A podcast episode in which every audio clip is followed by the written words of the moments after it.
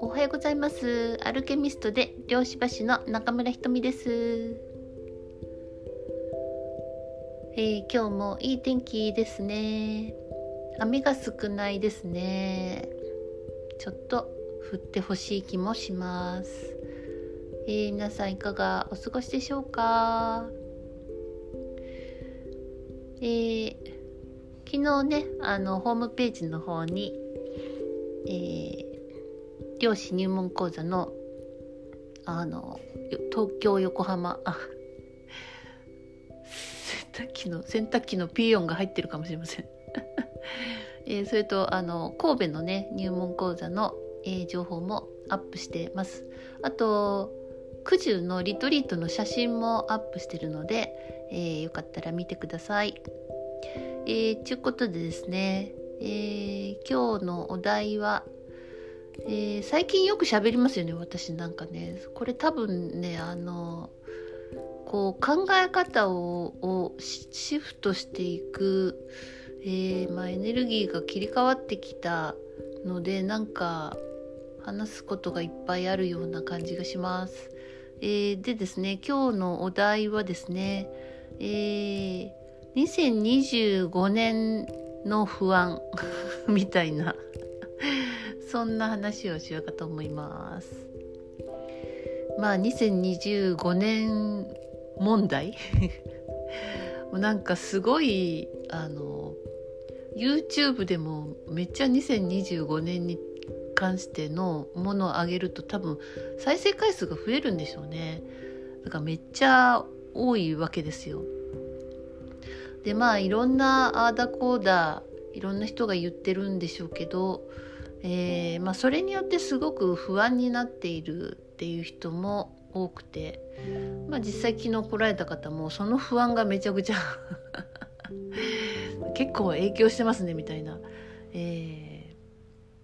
まあ、だから見て入り込んであの動画を見るのでどうしてもその同調してしまうんですよね。そうすると不安な人がそのまあその集合意識にいるわけなんで、えーと、その集合意識の波動を拾ってしまって、まあ、自分も不安に一緒になるみたいな、まあ、感じになってるような感じがしますね。まあ確かにあのー、確かに私も不安ですよ。ですけどえー、不安で今動けなくなったらあのどうするんだろうみたいな不安で今は動けなくなって、えー、その時もだから、えー、どういうふうに、うん、自分が、うん、地球とつながってるかっていうんでその不安度って全然違うと思うんですよね。まあ、だから、えっと、不安で今動けなくなってさ次に進めないっていうのはめちゃくちゃもったいないような感じがします。この、えーと、もう数日で全然エネルギー変わってきたので、えー、以前のその恐怖や不安のパターンに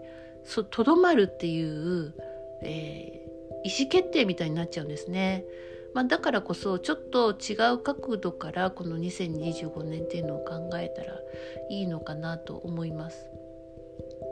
まあ、ただ、えっと、何も起こらんよとは言えないですよ。えー、多分なんかねやっぱりあのえっと地球は滅亡しないけどっていう話をしましたけど地球は滅亡しないけど地面は動くんですよ。もう動き始めてるんですよね。えー、だからあのそこら辺はやっぱりじゃあ地面があの動いたとして、えー、その後生きていくのは地球と同調できる周波数の人だと思うんですよね。これはあの選別みたいに考えないでください。えー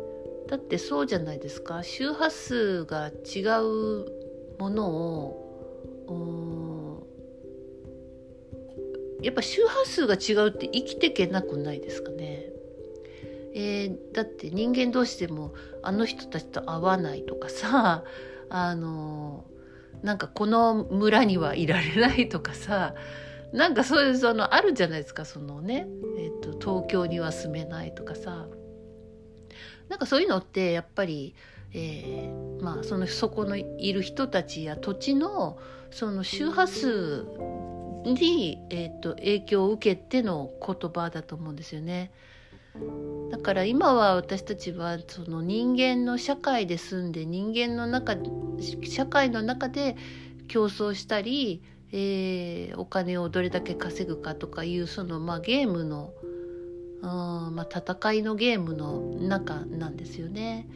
えー、だけどあの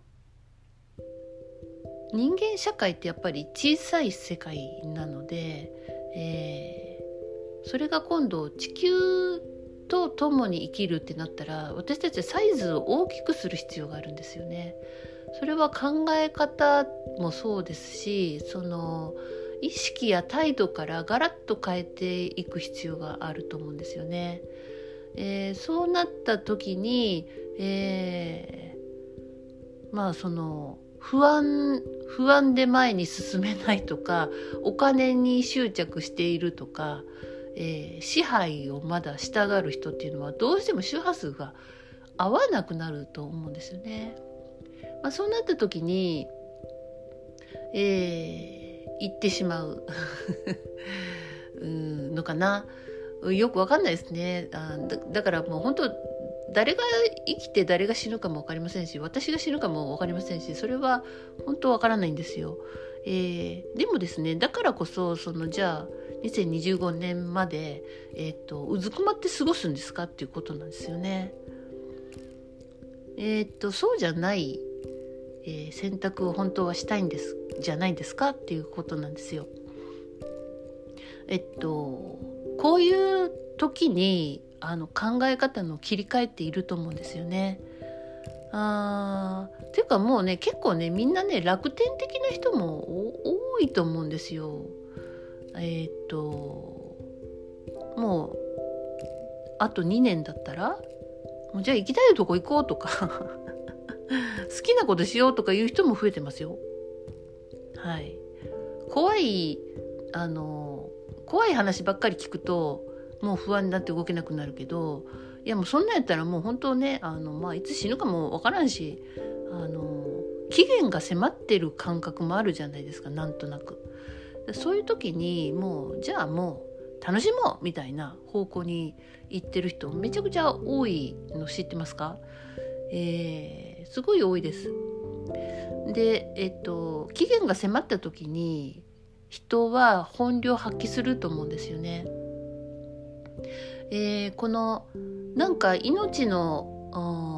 もしかしたら終わりがあるかもしれないっていう、えー、ところで入るスイッチもあるんですよね。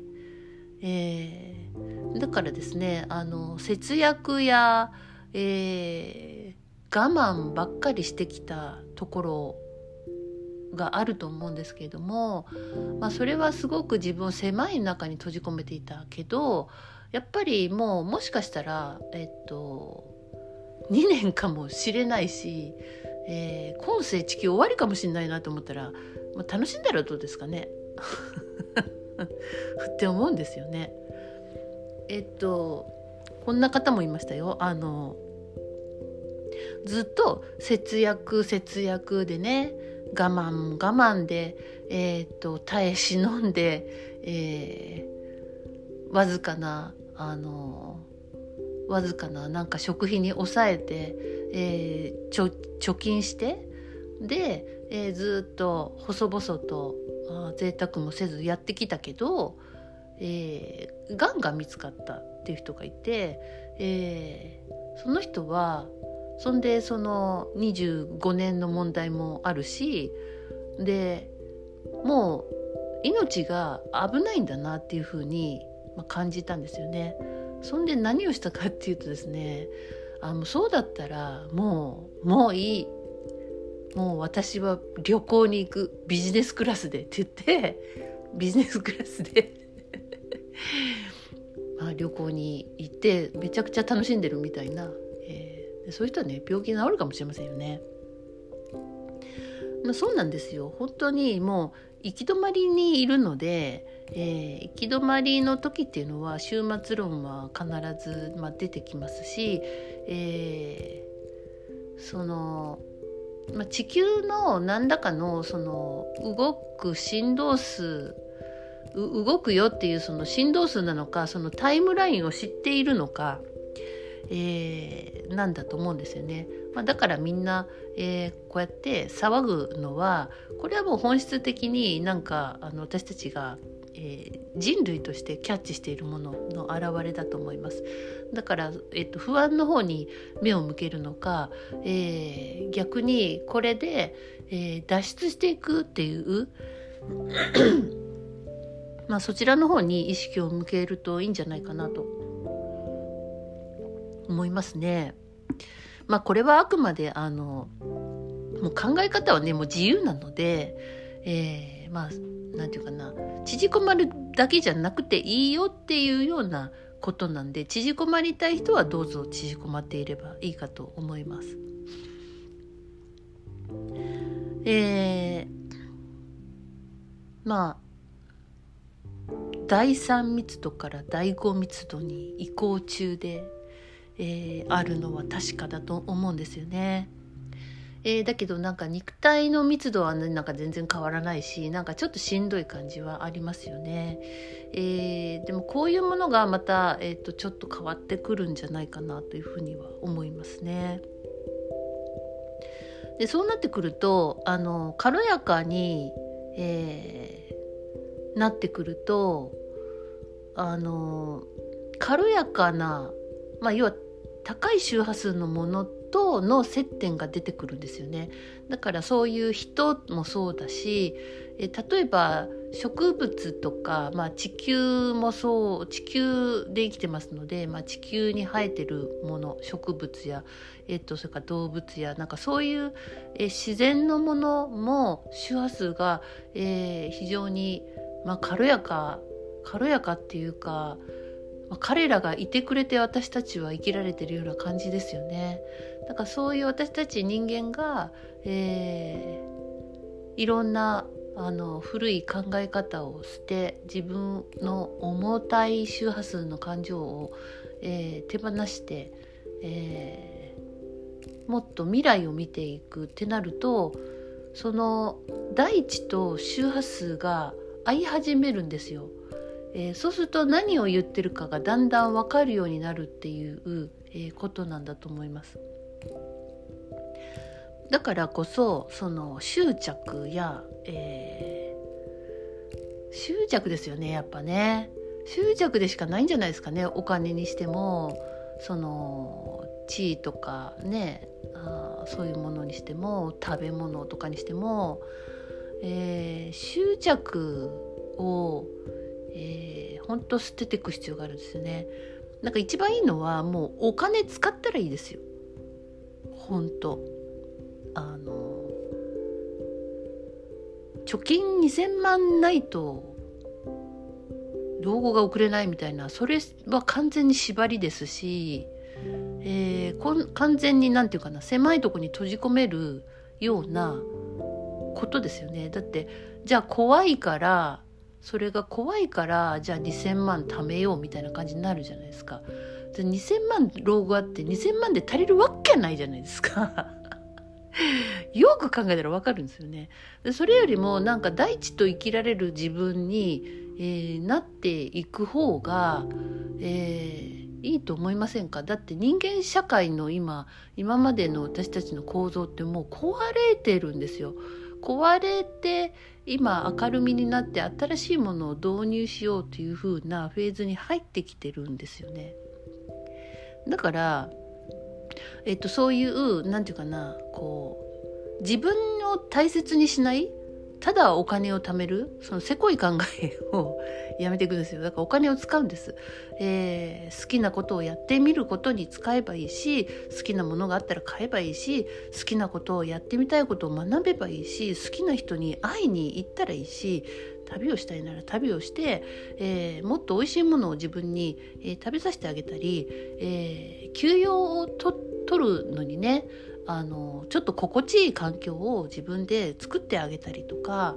えー、そういうふうに、えー、自分に接してみるっていうのはいい機会じゃないかなと思います。いや本当ねあの貯めてお金あるのに不安っていう人めっちゃ多いんですよね。何ですかねそれね そう分かりますけどねでもじゃああでも本当いくら貯めても不安になるわけですよ。結局、うん、終わりがないのね、えー、だからそうじゃなくてあのフローを作るってことなんですよ。その流れです、えー、やっぱね滞りって溜め込むっていうことからなんですよ。これはお金だけじゃなくて感情もそうじゃないですか。抑圧して溜め込んで溜め込んで要は感情の負の感情の貯金をしてきたんですよね。そうするとなんか自分の内側で滞ってなんかものすごい、えー、爆発しそうなものがあるけどそれをさらに抑えるみたいなことをやっているわけじゃないですか。それって流れがないんですよね。そうすると非常にこう不快な感じにえー、なりますしあの実際にその物事が停滞して動かないっていう現実が起きたりしますよね。えー、もっと抑圧するような、えー、こととかが起きたりしますよね。そだからそういう意味では感情の解放も出すフローを作ってるってことなんですよね。お金もあのせこい考えをもう捨てて出すっていうのをやると出すことから流れは始まります。えー、出さないのに入ってくればいいなっていうのはそれはちょっと物理的に考えても分かりますよね。古い古い家具出さないで新しい家具が入入ればいいなって入らない そうで断捨離とかも出すことからその変わっていくじゃないですか。物が断捨離されると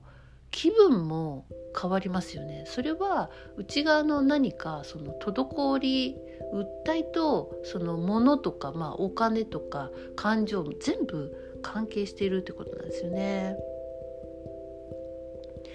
えー、ねもしもの時のために、えー、貯めているとかだったら今がそのもしもの時なんじゃないですかね。えー、そんなこと言ってたら本当にあのー、めっちゃお金持ったまま死ぬっていう 使わないでめっちゃお金あの、貯めたまま死ぬみたいな それを望んでいるんでしょうか？みたいなねそれを本当に自分に望んでいるのか、えー、ちょっと問うてみてもいいんじゃないのかなと思いますね。はい皆さんはどうでしょうかねここまでの話を聞いて、えー、自分の中のフローがあるでしょうかね、えー、今から作っていくのに、えー、いろいろね勇気がいるかもしれないけど気持ちいいもんですよフローって、うん、流れ流れを作るってね。そしてその恐怖を手放すっていうことを、えー、もっとねあの取り組んでみてください。その恐怖ベースでやるから恐怖が返ってくるんだっていうこの法則性があるっていうのは、えー、皆さん知ってると思うんですよね。えー、だからこそその恐怖を手放す、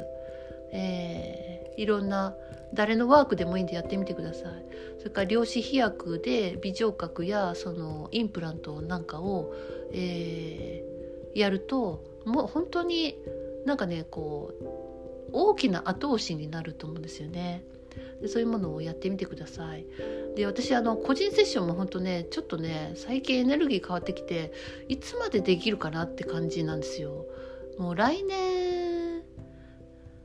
来年の来年多分なんか個人接種も減らすか。やめ やめる。まあなんかもう値段3倍ぐらいにして あの本当に もう週2人ぐらいしようかなってぐらいもうそのエネルギーがあの周波数が変わってきてなかなかねあの本当ね大変。だから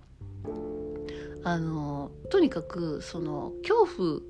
が、えっと、あなたをそこにとどめるんですよ一点にとどめるんですよ。えー、恐怖があなたをそのなんていうのいっぱい溜めたまま死に追いやるんですよ。だから本当に、え、恐怖は幻だっていうのはね、えーとこのまあえーと、世の中も変わってきます、えー、金融が総崩れもうもう知ってますけどこれが明るみに出てくるのがもう時間の問題だと思うんですよね。なかなかこのタイムラインはあのいろんないろんな都合といろんな人がねすごい甚大な労力を払ってやってるわけなんですよ。だから私たちがすごいもう衝撃的なショックをなるべく受けないで済むようにはしているとは思うんですけど、まあ、なんせこの生まれた時からあったこの考え方やシステムが変わるんで、えー、それはそれは、えー、なかなかなかなかの移行期だと思いますけど、えー、希望でもあるんですよね。で、えっと、この暗闇ってまあ真冬の雪や氷のあ暗い冬のようなもんでもうその下にはあの新芽ができてるんですよね。えっと今本当その状態だと思います。だからお金は本当にもうね、えっと、そんな心配しなくて良くなる時代がすぐそこに来てるんですよ。それも知ってあのどうぞ自分のために、えー、使ってみてください。えー、あの時ああやっとけばよかったって思って死ぬ人が多いんですよ最後ね。そんなことにそんなことのになるのが一番悔しくないかなって思うんですよね。まあ大きなお世話かもしれませんけどね。はい。